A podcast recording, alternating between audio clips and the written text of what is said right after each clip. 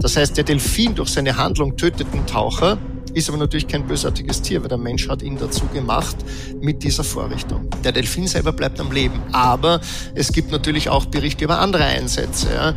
Das Aufspüren von Minen ist natürlich auch für den Delfin gefährlich.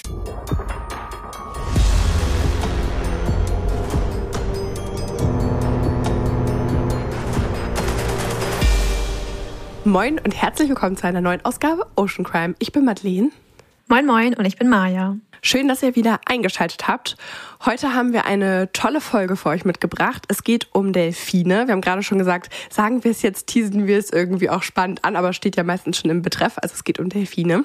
Aber vielleicht von einer Seite, die ihr noch nicht so kennt über Delfine. Denn sie werden nicht immer nur ja, im Meer beobachtet und äh, schwimmen da fröhlich umher oder wie viele von euch wahrscheinlich auch schon über zahlreiche Dokumentationen äh, kennengelernt haben, auch in Gefangenschaft gehalten, sondern es gibt auch noch weitere Fälle. Und ähm, ein konkreter Fall, der jetzt sehr aktuell ist, ist ähm, aktuell im Krieg. Also geht es einmal ähm, darum heute, aber es geht auch ähm, generell um Unterwasserlärm, der natürlich jetzt im Krieg noch ähm, viel mehr zunimmt und was das für Auswirkungen für Delfine und weitere Meerestiere hat. Und äh, das haben wir uns natürlich nicht wieder selber zusammengereimt, sondern wir haben mit einem äh, echten Experten in dem Bereich, ähm, was Unterwasserlärm und den Einsatz von Delfinen in Kriegssituationen angeht, gesprochen. Das ist Nikolas Entrup und ähm, der erzählt uns heute alle Details dazu.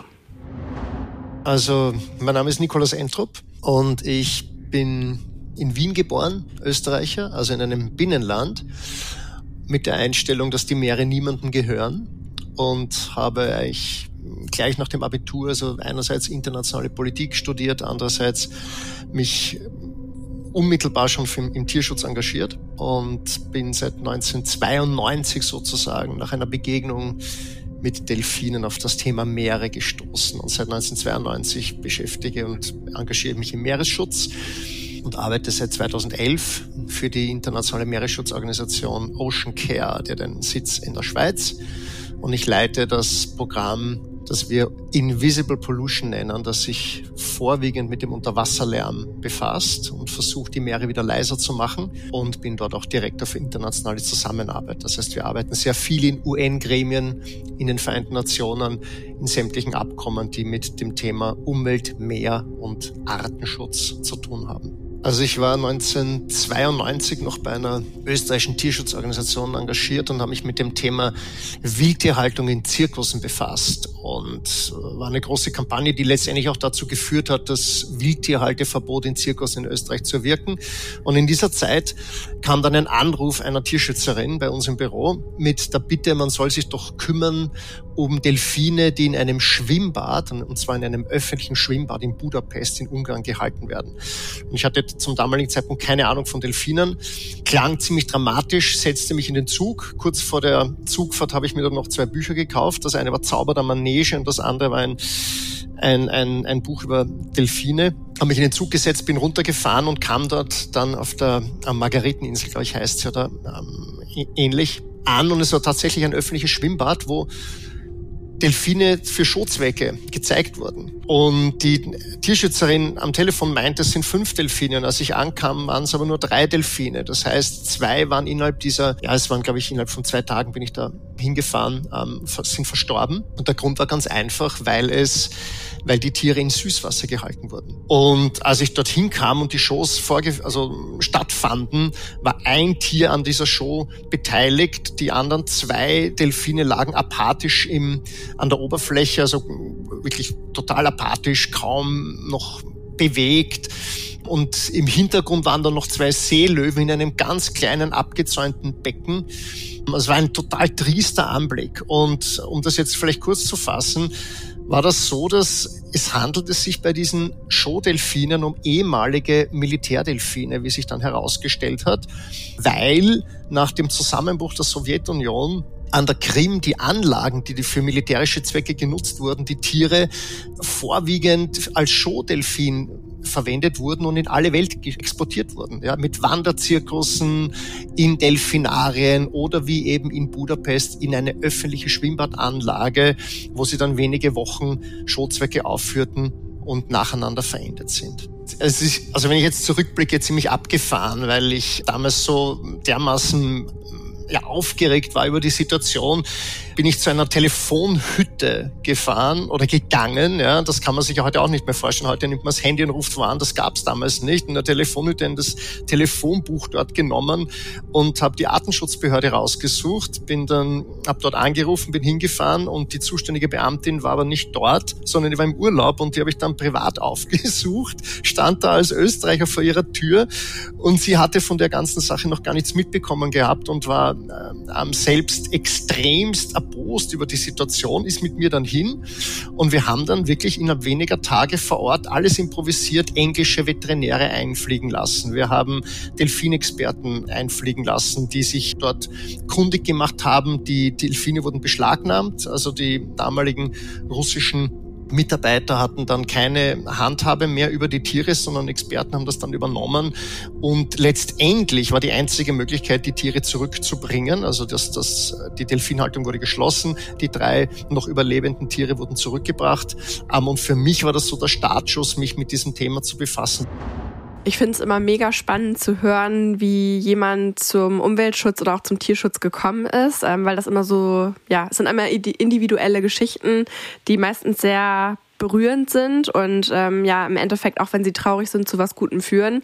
Und bei mir haben sie sofort Flashbacks verursacht, weil ich mich an eine Situation erinnert habe. Da war ich Anfang 20 und meinem damaligen Ex-Freund noch in oder mein damaligen Freund war das, in der Ukraine beim Familienbesuch unterwegs war und wir sind in einem Park gewesen und dort war eine große Halle und es war erstmal gar nicht ersichtlich, was da sich drin befindet. Und ich habe dann so die Tür, Tür durchgucken können und habe dann gesehen, dass dort ein großes Schwimmbad war und äh, gesehen, dass da sehr viele Leute drin waren. Und äh, stellte sich raus, dass da ein Delfin drin war. Und das war natürlich jetzt die Parallele, und ich habe bis zum heutigen Tag gar nicht wieder darüber nachgedacht, dass der Delfin auch in einem Schwimmbad war. Also nicht in einem richtigen Becken. Also man kennt es ja irgendwie von SeaWorld oder anderen Einrichtungen und Zoos, wo Delfine gehalten werden. Aber es war einfach auch ein Schwimmbad und das fand ich auch damals schon irgendwie total creepy.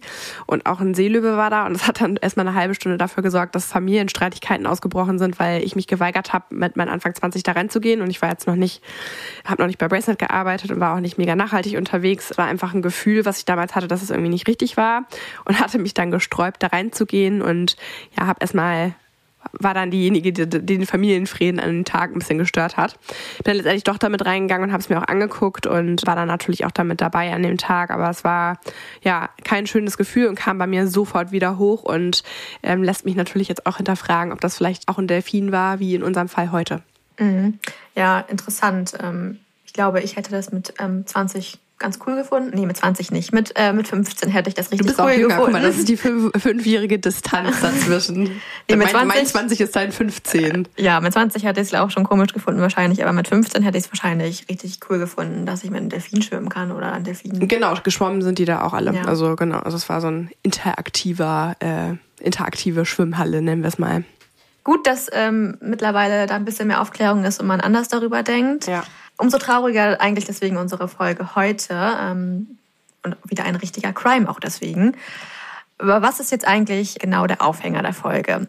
Also vielleicht habt ihr das in den letzten Tagen oder Wochen mitbekommen. Es gab auf jeden Fall Tagesschau darüber berichtet und diverse andere Medien, dass eben Delfine von der russischen Marine gerade eingesetzt werden, um eben die russische ähm, Flotte zu beschützen. Ich glaube, es hat viele erstmal überrascht, dass es in den Nachrichten aufgekommen ist. Und ich glaube, deswegen ist auch die durch die Headline ähm, auch wieder so ein bisschen mediengesteuert, dass man direkt jetzt assoziiert, Russland setzt Delfine im Krieg ein. Das ist ja nicht erst seit heute so. Und das machen auch ganz viele andere Länder. Da gehen wir nachher noch mal ein bisschen näher drauf ein.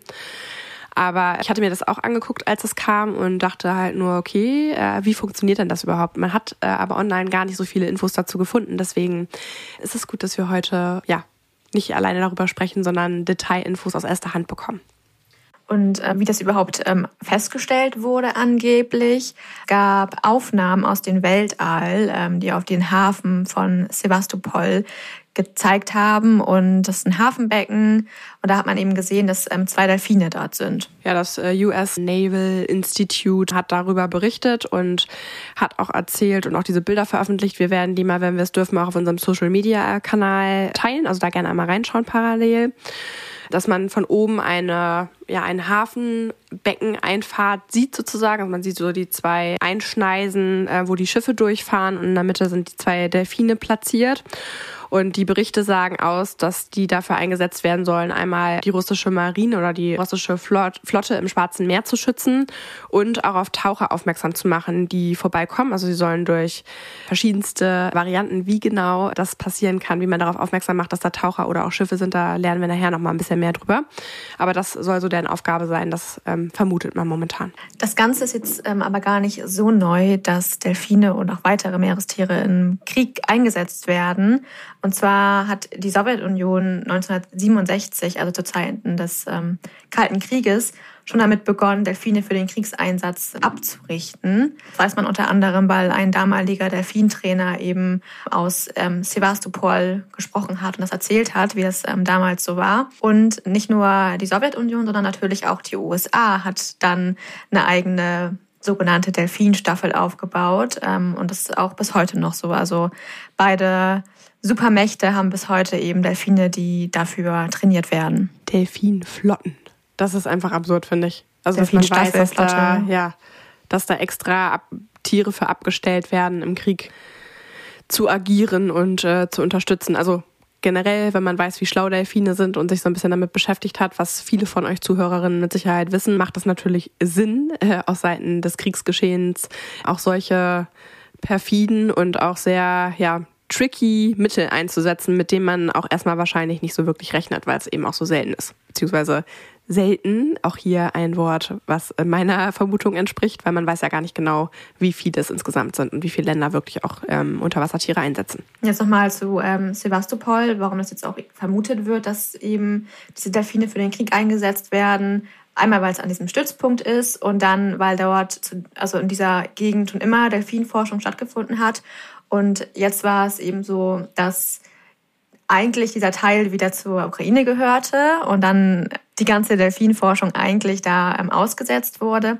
Aber mit der Annexion der Krim ging dann diese ganze, das, der ganze Apparat wieder nach Russland über und die Missionen wurden da wieder ausgeweitet. Also die Delfineinsätze, Trainings, ja, wurden ganz normal weitergemacht. Ja, und das ist ja auch komisch in so einer Situation. Warum sollte man das jetzt aufgreifen, wenn es eigentlich wichtigere Themen gibt an, und das weiter verfolgt wird? Also auch in dem Ausmaß.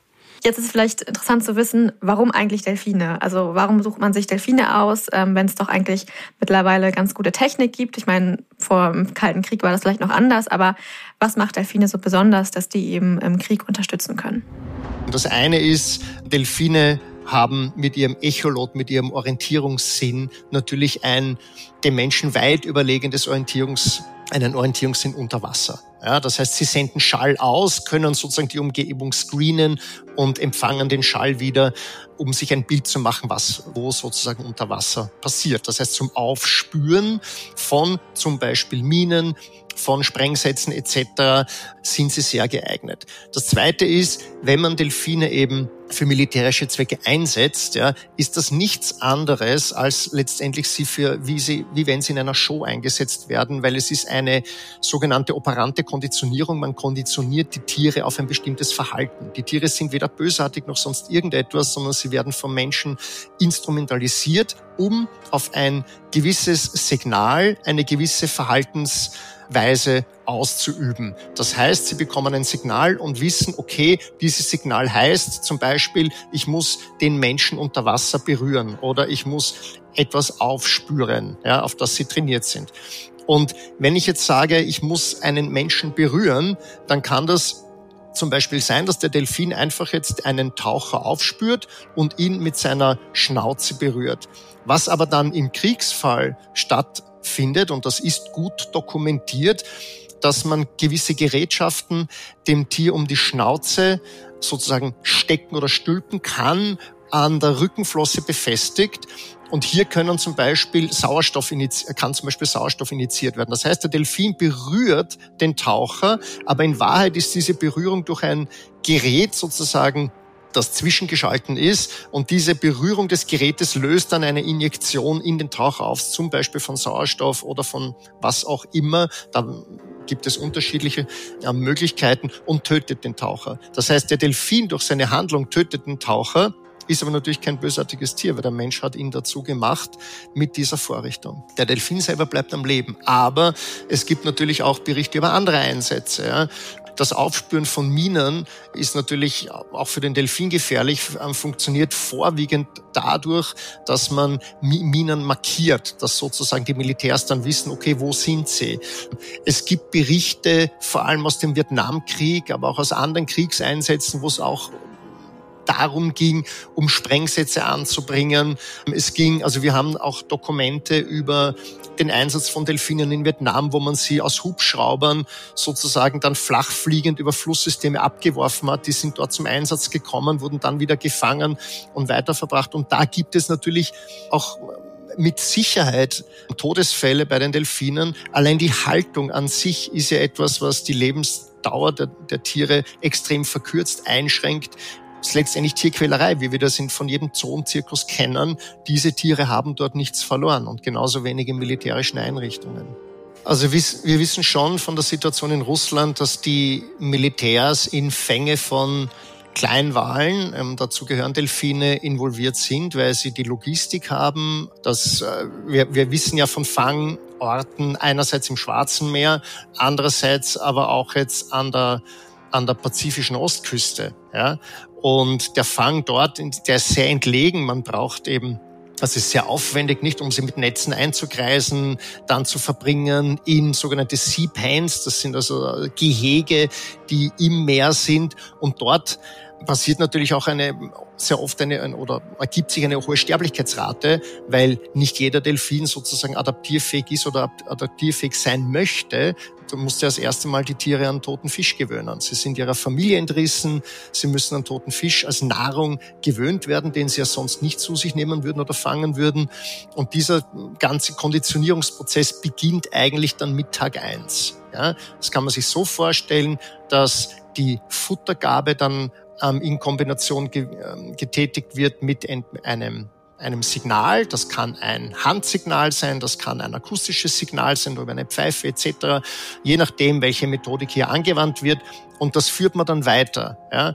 Später kommt es dann dazu, dass der Fisch dann gefüttert wird, wenn man vorher eben ein Verhalten einfordert. Das ist die operante Konditionierung. Ich weiß, dass heute Delfintrainer etc. immer bekunden, das tun sie nicht und das ist alles auf Freiwilligkeit und Belohnung. Es ist aber eigentlich Unsinn, ja, weil die Konditionierung, das ist einfach ein anderer Begriff, Belohnung zu sagen, weil wenn ich das Tier dann eben nicht belohne, weil wenn es das Verhalten nicht ausführt, dann habe ich genau diesen Effekt, dass ich es eben konditioniere und dann belohne, wenn es das macht, was ich von ihm erwarte oder von ihr erwarte. Ich instrumentalisiere dieses Tier für meine Zwecke. Das ist das, was passiert. Wir wissen, dass Delfine in so einer Umgebung eine hohe Sterblichkeitsrate haben. Aber ich glaube, auch wenn die Veterinärmedizin dieses Tier lange am Leben erhält, es ist einfach keine Lebensqualität. Und bei militärischen Zwecken ist es zusätzlich noch extrem gefährlich.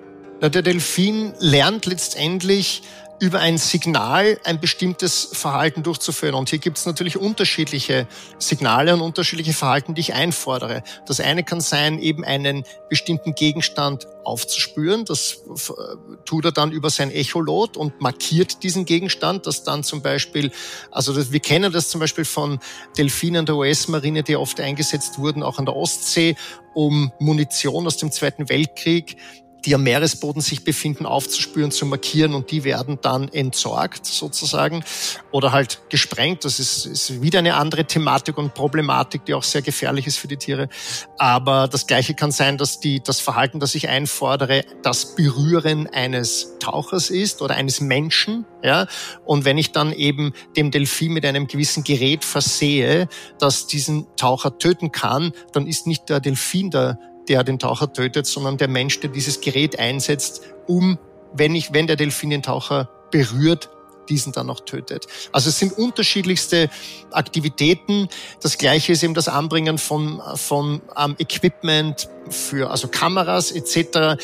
Wie letztendlich dann der genaue Einsatz heißt und was die Tiere dann wirklich genau tun, das wieder ist, ist wieder diese schon mehrfach erwähnte ähm, anekdotenhafte Spekulation, weil da bräuchten wir wirklich Auskunft vom Militär selbst. Das waren jetzt viele Informationen auf einmal, aber das war so ein guter O-Ton mit viel wichtigem Inhalt, den wir nicht auseinanderrupfen wollten. Und was man hier nochmal betonen muss aus dem eben Gehörten, ist definitiv, dass die Delfine nichts Böses machen. Also nur nochmal zu äh, verinnerlichen, die Tiere sind trainiert und führen eine von Menschen herbeigeführte oder beauftragte Handlung aus und wollen damit gefallen und ja, sind nicht mutwillig böse oder führen eine böse Handlung ähm, durch, sondern bringen sich ja im Gegenteil sogar selber damit in Gefahr. Und eine Sache, die er zum Schluss nochmal gesagt hat, ist das Anbringen von Kameras. Und da musste ich auch im Interview schon direkt ähm, daran denken, an den Beluga-Wal, der, glaube ich, 2019 war das, in Norwegen gesichtet wurde, der ja unnatürlich ähm, zutraulich war für einen Wal in freier Wildbahn und der eben einen Kameragurt umgeschnallt hatte. Und nicht irgendein Kameragurt, sondern ein Kameragurt mit der Aufschrift Ausrüstung Sand Petersburg stand da drauf. Moskau hat dementiert, dass die Ausrüstung von denen stammt und dass es sich um westliche Propaganda handelt, die hier betrieben wird. Aber es war schon sehr auffällig. Wer von euch schon mal in Norwegen Urlaub gemacht hat, an den Küsten und Fjorden, weiß, dass die Tiere, wenn meistens überhaupt, aus weiter Entfernung zu sehen sind und nicht so zutraulich sind. Es gibt wirklich zahlreiche Selfies von dem Beluga-Wal, auch mit Personen, die sich mit ihm zusammen fotografieren. Er bringt Sachen an und ähm, ist wirklich sehr, sehr gut und ungewöhnlich dressiert, weil wenn der in irgendeiner Gefangenschaft Landschaft gewesen wäre wie in einem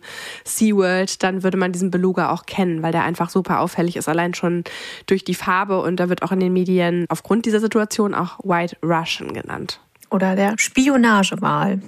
Was ich dann noch ganz interessant finde, und zwar ähm, wurde der von Fischern entdeckt und entdeckt, weil dieser Beluga-Wal sich eben die ganze Zeit ähm, gerieben hat an diesem Boot, weil das wahrscheinlich sehr unangenehm war, dass er diesen Gurt getragen hat. Was nochmal dafür spricht, dass das eben ja nicht gerade freiwillig von den Tieren angenommen wird, wenn sie so einen Gurt umgeschnallt bekommen. Das ist halt wie, kann man sich vorstellen, wie so eine Bauchtasche, die man sich ummacht, die der Beluga so komplett um seinen Kopf rum hat. Also da werden wir auch nochmal Bilder teilen. Könnt ihr auch gerne nochmal auf unseren Instagram-Kanal gucken.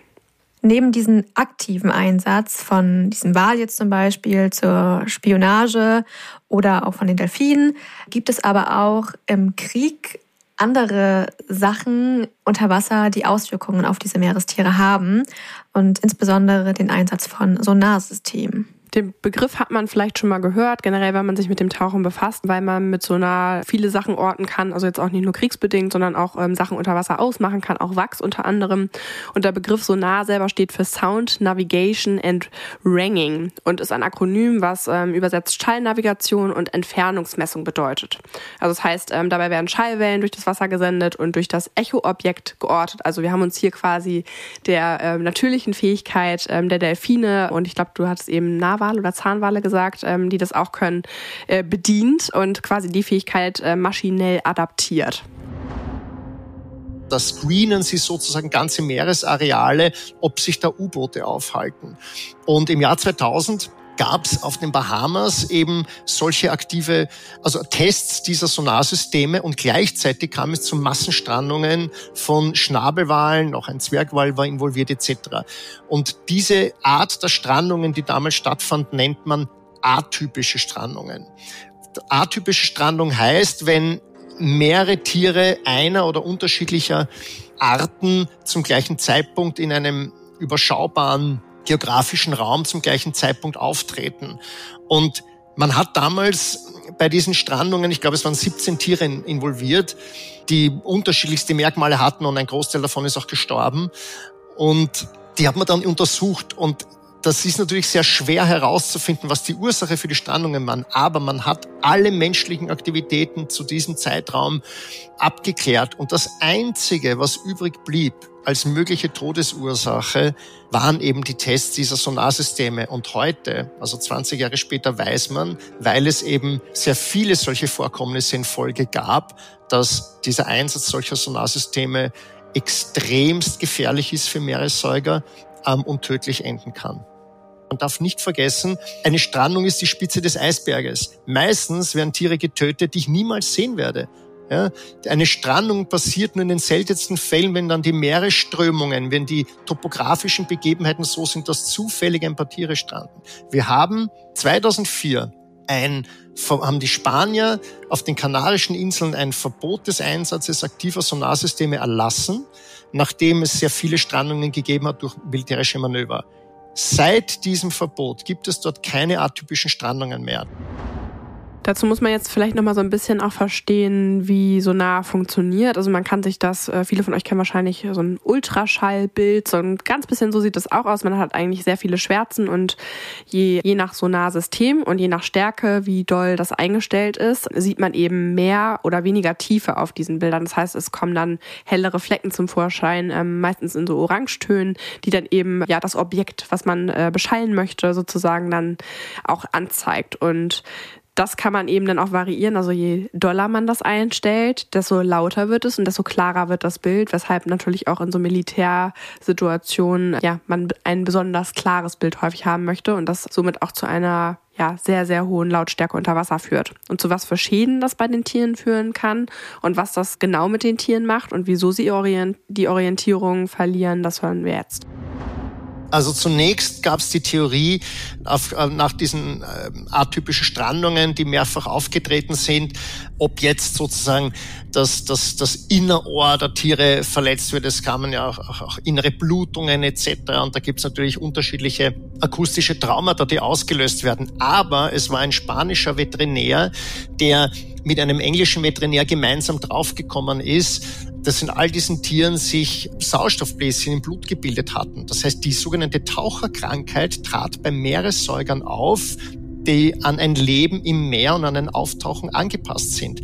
Und die Theorie besagt, dass dieser intensive Schall, der ja bis zu 230, 240 Dezibel ausgesandt wird, ja, das sind, also es ist für uns unvorstellbar laut, ja, zu, einem, zu einer Schockreaktion führt und eine extreme Reaktion im Verhalten ein Auftauchen, wo dann die Taucherkrankheit auch bei diesen Tieren selbst, die an ein Leben im Meer angepasst sind, auftritt und die Tiere tötet. Also das ist die plausibelste und aktuellste Erklärung über das extreme Ausmaß ja, von Unterwasserschall bei militärischen Aktivitäten auf Meeressäuger. Aber es gibt ja auch, wenn wir über Unterwasserlärm reden, eigentlich auch Auswirkungen auf alle anderen Meeresbewohner. Wir wissen, dass Schallkanonen Krill, also kleine Krebstierchen töten können. Wir wissen, dass Fische betroffen sind und so weiter. Das heißt, dieser akustische Lebensraum, da müssen wir auch einfach anders umgehen damit. Ich muss sagen, das habe ich zum ersten Mal gehört, dass man das, dass es der Grund dafür ist diese Taucherkrankheit. Ich ähm, habe das noch nie gehört, dass ein Tier das haben kann, aber ist ja vielleicht auch völlig klar, weil das ja auch Säugetiere sind. Ich will das jetzt noch einmal ein bisschen genauer erklären. Und zwar diese akustischen Signale des Sonars, ähm, die veranlassen die Meeressäuger dazu, eben zu schnell aufzutauchen, weil sie komplett irritiert sind. Und dann entstehen eben wegen dieser Druckveränderung kleine Bläschen von im Blut gelösten Gasen. Und das führt dann wiederum dazu, dass diese Blutgefäße eben verstopfen und äh, die Gewebe geschädigt sind. Das ist bei Menschen genauso. Also wenn ihr einen Tauchkurs gemacht habt, dann wisst ihr das, dass man, wenn man eine gewisse Zeit unter Wasser war und euer Tauchmesser anzeigt, dass ihr erstmal auf einer Höhe von fünf Metern bleiben müsst, damit sich euer Sauerstoffgemisch im Blut wieder anpasst. Das ist bei den Tieren genauso. Und da sie die Orientierung eben verlieren, ja, gehen sie zu schnell hoch und dadurch ähm, kommt es eben dazu und das führt eben häufig auch zum Tod oder eben zur schweren Behinderung. Aber um mal eine Vorstellung zu haben, was diese Lautstärke überhaupt bedeutet, er sagte eben 220, 240 Dezibel ist die Lautstärke, um mal dann äh, einen Vergleich zu haben. Also für unser menschliches Ohr ist die Schmerzgrenze bei 120 Dezibel. Und 120 Dezibel entspricht einer Kettensäge, Presslufthammer, äh, Gewitterdonner oder einem Böller. Und wir sind jetzt ja schon sehr viel weiter, um jetzt nochmal eine höhere Einordnung zu bekommen. Bei 140 Dezibel, was auch noch weit darunter liegt, ist Autorennen, Kampfflugzeuge, Gewehrschüsse und bei 150 Dezibel Geschützknallen. Das liegt weit unter dem, was die Delfine oder auch die generell alle Tiere unter Wasser aushalten müssen und das über eine riesengroße Fläche der sie nicht entkommen können. Das ist dann halt auch nicht nur partiell oder kurzzeitig, sondern das ist ein dauerhaftes Dröhnen, was die Tiere halt durchdrehen lässt und die können halt einfach nicht weg, weil der Bereich nicht einfach verlassen werden kann. Und nicht nur, dass sie eben dann diese Taucherkrankheit bekommen, sondern ähm, das ist auch schwierig für die Futtersuche, weil zum Beispiel Großwale nutzen für die Kommunikation mit ihren Artgenossen eben genau diesen Frequenzbereich. Und wenn jetzt aber das Militär kommt und da ähm, Tests macht und diese Sonarsysteme laufen lässt, dann wird das eben übertönt. Und dann können sie gar nicht mehr kommunizieren und, und sich kein Futter mehr suchen.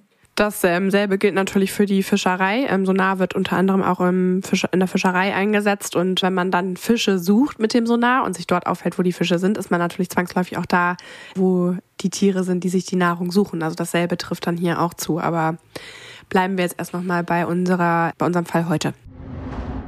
Wir hatten in der zweiten Februarhälfte dieses Jahres gab es den Einsatz von Schallkanonen im Ionischen Meer, im Hellenischen Graben vor Griechenland. Und genau in dieser Zeit kam es dann zu einer atypischen Strandung von Schnabelwalen auf Korfu, die zeitgleich stattfand mit dem Einsatz von Schallkanonen der Ölindustrie. Und wenige Tage später begannen militärische Manöver, in diesem Fall jetzt seitens der NATO, weil wir das wissen. Es kann auch sein, dass schon längst auch die Russen schon in der Region aktiv waren und hier haben halt Meeresbiologen sowohl Schallkanonen aufgezeichnet als auch militärische Sonare. Und jetzt muss man sich vorstellen, was das für Tiere im Meer bedeutet, wenn hier solche immensen Schallemissionen gleichzeitig quer durch den Ozean stattfinden. Würden wir über Bord fallen beim Einsatz von Schallkanonen, zerreißt es uns in Stücke. Ja? Aber für Meeresbewohner ist das sozusagen, denen muten wir das zu und dann sagen wir, ja, wenn Schallkanonen eingesetzt werden, dann muss halt ein Beobachter am Schiff sein, der vorher klärt, ob Meeressäuger in der Gegend sind. Das ist doch absurd. Wir wissen bei dem Einsatz von Schallkanonen, dass ein Meeresareal von circa 300.000 Quadratkilometern in einer Art und Weise beschallt wird, dass wir ähm, an der Peripherie dieser Region den weiten, den hundertfachen Hintergrundlärm haben im Gegensatz zu einer normalen Situation. Also es ist kaum vorstellbar und wir reden ja hier über die impulsiven Lärmquellen. Über was wir noch nicht gesprochen haben, ist dieser ständig lauter werdende oder, oder diesen, dieser ständige Lärmentrag durch die Schifffahrt. Das ist zwar jetzt nicht in diesem extremen Ausmaß an der Lautstärke wie jetzt Schallkanonen, aber es ist diese ständige Beschallung in einem gewissen Frequenzbereich, der die Meere immer lauter macht. Es gibt diese Geschichten oder, oder Vorkommnisse basierend auf Individuen eigentlich weltweit immer wieder. Ja, und natürlich jetzt äh, kommt das, kommt das meistens dann auch in, in Kriegssituationen auf. Äh, wir erinnern uns an den, auch an den Irakkrieg, waren ähm, Delfine der Amerikaner involviert. Das, was mir aber wichtig ist, ist zu sagen, ist, dass man, dass die, die Umweltschutzgesetzgebung oder auch Artenschutzgesetzgebung meistens sind militärische Aktivitäten hier ausgenommen. Ja? Und die Informationen, die wir haben, auch für andere umweltschädliche Einsätze der, der Marinen, die haben wir eigentlich meistens von den Amerikanern. Und das klingt jetzt für viele wahrscheinlich absurd. Es ist aber so, dass der Freedom of Information Act, ja, der Zugang zu Informationen in den USA doch eigentlich der beste ist, den wir weltweit derzeit haben und durch Ansuchen an Informationen zu gelangen. Und das ist egal, ob das jetzt Militärdelfine betrifft, da weiß man zumindest die Anzahl der gefangenen Tiere, da weiß man den Status der Tiere, auch wenn man nicht genau weiß, für was sie verwendet werden. Man weiß zum Beispiel, wenn aktive Sonarsysteme bei dem Aufspüren von U-Booten eingesetzt werden oder getestet werden, das weiß man dank dieser Gesetzgebung. Wir wissen das nicht in Europa. Man hat in Europa zum Beispiel, wenn die NATO-Manöver abhält, bekommt man meistens im Nachgang Informationen, die auch sehr spärlich sind. Dazu kann ich auch noch einiges erzählen, wenn euch, euch das interessiert. Und von den zum Beispiel Militärs der Russen, der Chinesen etc. hat man überhaupt keine Informationen vorliegen. Wir haben hier internationale Bestimmungen und wir haben natürlich nationales Recht. Bei den internationalen Bestimmungen ist es so, dass militärische Aktivitäten vom internationalen Seerecht ausgenommen sind. Und es gibt schon Abkommen, wie zum Beispiel das angesprochene Wahlschutzabkommen im, im Schwarzen Meer und im Mittelmeer, das eigentlich auch für militärische Zwecke Gültigkeit hat, aber Russland ist kein Vertragsstaat. Das heißt, Russland sieht sich hier nicht gebunden. Das ist das eine. Das zweite ist, wenn wir uns jetzt zum Beispiel die Gesetzgebung der Europäischen Union ansehen, haben wir als Beispiel die sogenannte Meeresstrategie-Rahmenrichtlinie, die ist extrem ambitioniert im Meeresschutz. Ja? Und hier ist der, sind militärische Aktivitäten explizit ausgenommen und die Richtlinie sagt aber, die Staaten sind aufgefordert, dass auch bei militärischen Aktivitäten die Ziele dieser Richtlinie nicht gefährdet werden sollen. Das heißt, das ist sozusagen ein nicht rechtsverbindliche Bitte.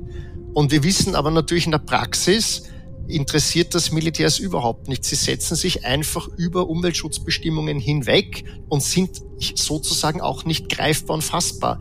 Die einzige Handhabe, die wir aktuell wirklich haben, bei Umwelt, also Umwelt- und Artenschutzbestimmungen einzufordern, sind die USA. Und hier gibt es auch einige Rechtsurteile, wo es dazu kam, dass die US Navy verzichten musste auf den Einsatz aktiver Sonarsysteme in gewissen Regionen und zu gewissen Jahreszeiten, wo zum Beispiel Blauwale oder andere gefährdete Arten vorkommen. Das ist extremst progressiv, auch wenn die, auch wenn man natürlich sagen kann, es ist zu wenig, das stimmt schon, aber es ist progressiv im Verhältnis zu anderen Regionen. Und dass ich einmal das US-Militär lobe in dieser Hinsicht, ist ja eigentlich schon sehr verwunderlich, weil ich habe damit natürlich überhaupt nichts am Hut. Aber was die Anwendung von Artenschutzgesetzgebung betrifft, ist das zumindest etwas besser, als wir das in Europa oder in anderen Regionen dieser Welt sehen. Es ist eben die, die Gesetzgebung in den USA. Zum einen gibt es so einen, einen Meeressäugerakt. Das heißt, der, der Schutz und die Informationspflicht über Meeressäuger in den USA ist sehr, sehr transparent. Es gibt hier Listen von gefangenen Delfinen und wo sie aufgebahrt und gehalten werden. Und diese Transparenz haben wir leider Gottes in Europa nicht. Ja, zum Beispiel, wenn jetzt, das könnte man vergleichen äh, mit der Zoohaltung. Es gibt in, in europäischen Zoos für die Öffentlichkeit keine Möglichkeit, jetzt einfach zu sagen, okay, ich möchte wissen, wie viele Elefanten, wo kommen die her, etc., wo werden sie gehalten, dass ich da transparent Zugang habe. Das obliegt den Zoos selbst, diese sozusagen Zoobücher zu führen und zu entscheiden, welche Informationen geben sie preis oder nicht. Und das ist in den USA anders durch diesen Freedom of Information Act. Und ich selbst war mal involviert in eine Klage gegen den Tiergarten Nürnberg. Wir haben damals in allen Instanzen, Instanzen gewonnen, weil wir auf Herausgabe von Informationen des Tiergarten Nürnbergs geklagt haben bei der Delfinhaltung. Und diese Klage ging deswegen durch, weil es sich hier um eine öffentliche Einrichtung handelt, die mit Steuergeldern oder teilweise mit Steuergeldern agiert und praktiziert. Es kam damals zu einer hohen Anzahl von Delfinkälbern, die verstorben waren. Und die Öffentlichkeit, Öffentlichkeit hat bitte ein Recht darauf zu wissen, okay, wie wird im Tiergarten Nürnberg mit Informationen oder mit, mit Delfinen umgegangen, welche Informationen liegen vor. Und wir haben das erstritten und erklagt. Aber das ist einfach sehr schwierig. Und Anfragen zu stellen, an Informationen zu kommen über Parlamente, über ähm, Regierungen etc. ist mühsam, ist akribische Arbeit, aber das ist auch unser tägliches Geschäft. Jetzt kommt zu so einer Situation, dass man sowieso schon 200 Meilen Grenzen hat und ähm, draußen auf dem offenen Meer sowieso schon gemacht wird, was man möchte und man sehr schwer ähm, Firmen, Menschen oder generell jemanden haftbar machen kann. Ja, und jetzt kommt noch das Militär dazu. Und das Militär wird aus solchen Regelungen, Gesetzen rausgenommen und hat quasi einen Freifahrtschein, Tiere militärisch einzusetzen. Also das kann nicht sein und ist einfach ja, ist einfach richtig abartiger Crime, finde ich. Also wie abartig können die Menschen eigentlich noch sein? Wie groß kann äh, wie kann man eigentlich, ja, also ich, ich, bin, ich bin überfordert mit der Frage, wie man als Mensch sowieso sich sowas überlegen kann. Also wie kann man darauf kommen? Keine Ahnung. Ja, total. Was ich aber ganz schön finde, um es jetzt noch ein bisschen ins Positive zu rücken, dass es ja scheinbar in den USA schon erste Rechtsurteile gab, wo es eben Verbote von diesen Sonarsystemen zum Beispiel gibt. Und ich würde mir das sehr wünschen, dass es so, sowas auch auf europäischer Ebene passiert. Und deswegen haben wir ähm, Nikolas auch nochmal gefragt, was eigentlich seine Forderungen sind, beziehungsweise auch die Forderungen von Ocean Care oder generell von der ganzen Tierschutzszene, was man da jetzt machen kann. Also kommt hier jetzt schon mal die Einleitung zum Call to Action.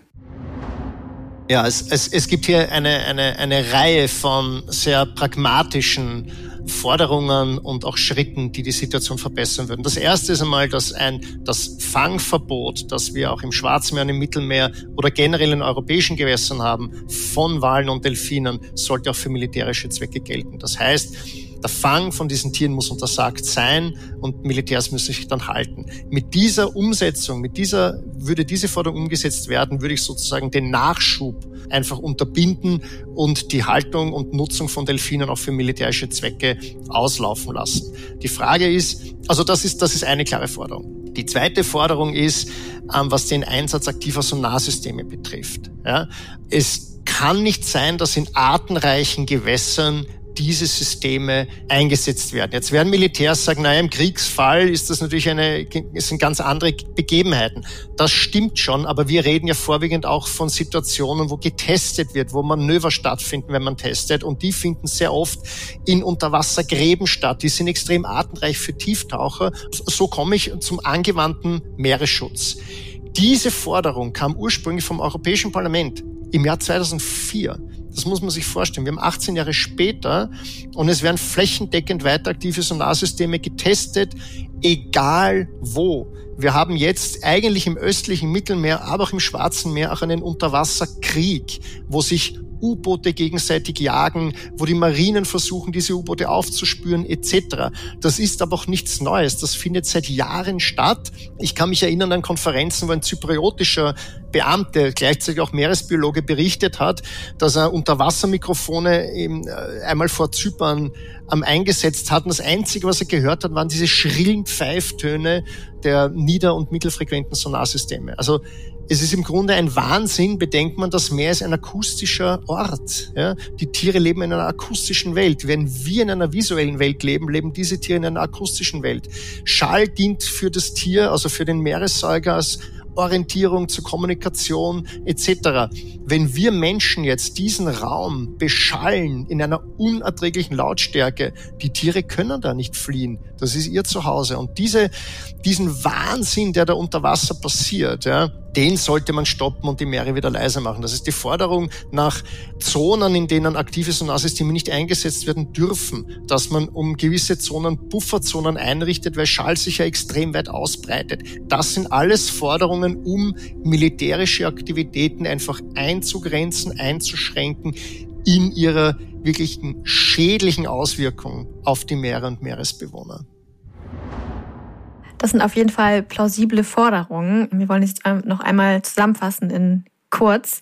Also Forderung eins ist das Fangverbot von Delfinen und Walen für solche Zwecke. Ja, und eine Begrenzung, wie hoch Sonar eingesetzt werden darf, um da eben eine gewisse Grenze nicht zu übersteigen. Da müsste es natürlich auch noch weiter Tests geben. Was heißt denn das überhaupt, damit eben die Tiere keine Orientierung verlieren, wenn sie in die Nähe kommen und Zonen einrichten, in denen getestet werden darf? Das ist natürlich in der Umsetzung super schwierig und auch die Kontrolle, aber haben wir auch in der letzten Folge gelernt, dass es trotzdem nicht davor schützt und man muss Gesetze durchsetzen und sie auch durchbringen. Natürlich wird man nie gegen illegale Aktivitäten äh, komplett vorgehen können, aber solange sowas dann verwendet wird zum Beispiel oder auch es auch Gegenden gibt, wo Sonar vielleicht gar nicht eingesetzt werden darf, gibt es dann vielleicht auch Überwachungssysteme, wie und wann Sonar eingesetzt wurde. Also auch die Aufzeichnung, sodass man es nachweisen kann, ob es illegal verwendet wurde oder nicht und wo es eingesetzt wurde. Das ist natürlich alles auch nicht jetzt seit heute bekannt, hat er ja gesagt. Mich macht das echt richtig wütend, wenn ich darüber nachdenke. Also wir haben jetzt, glaube ich, 14, 15 Folgen gemacht von Ocean Crime und ich glaube, es ist jetzt die dritte oder vierte Folge, wo wir darüber reden, dass es Gesetze gibt, die es schon seit 20 Jahren gibt und die nicht eingehalten werden, wo es halt teilweise schon Forderungen gibt, die den Arten zugutekommen und wo man einfach ja weiß, es würde Tiere schützen und trotzdem ist nichts passiert in den letzten 20 Jahren. Also es ähm, wird allerhöchste Eisenbahn, da ja gegen vorzugehen und Leute wie ähm, Nikolas zu unterstützen.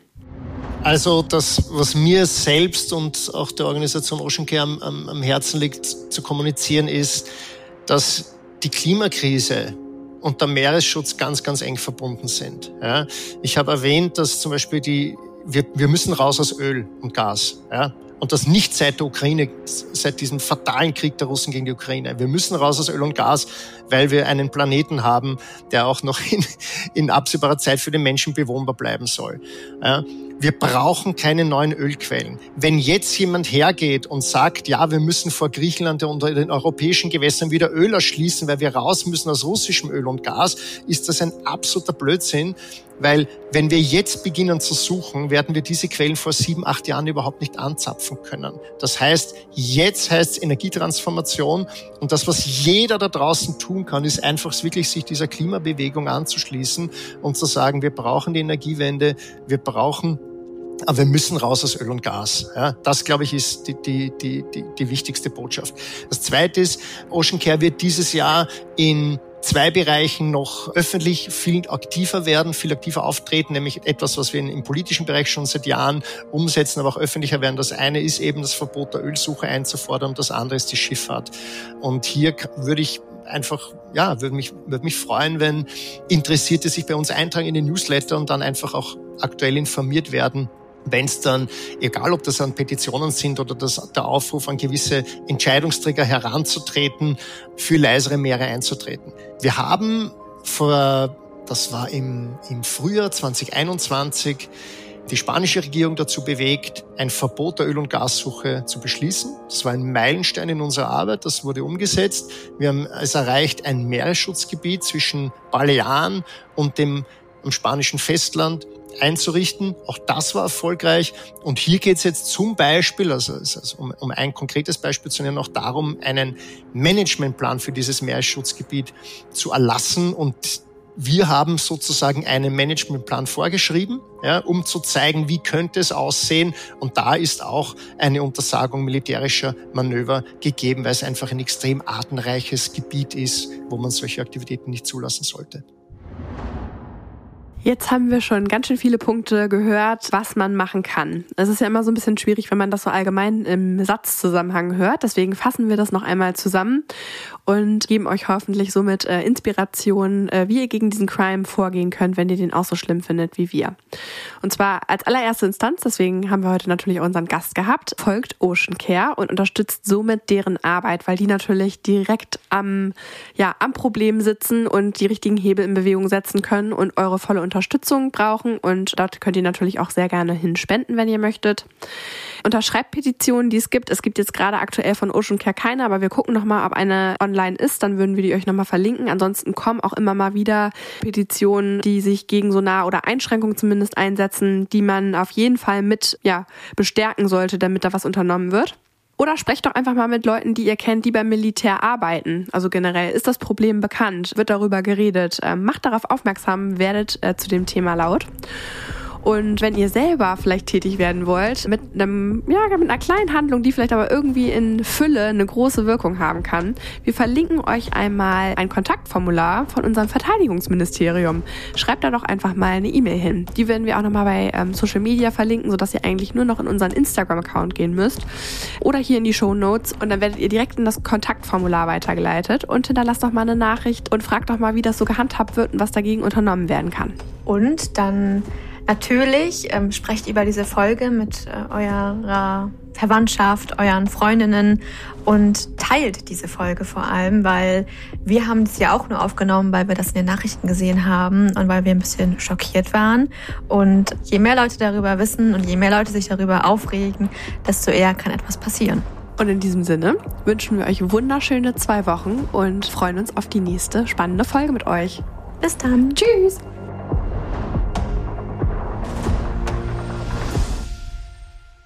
Ocean Crime ist eine Produktion von Bracenet in Zusammenarbeit mit Klangmagneten und Flying Podcast. Hinter Mikro sitze ich, Madeleine von Hohenthal.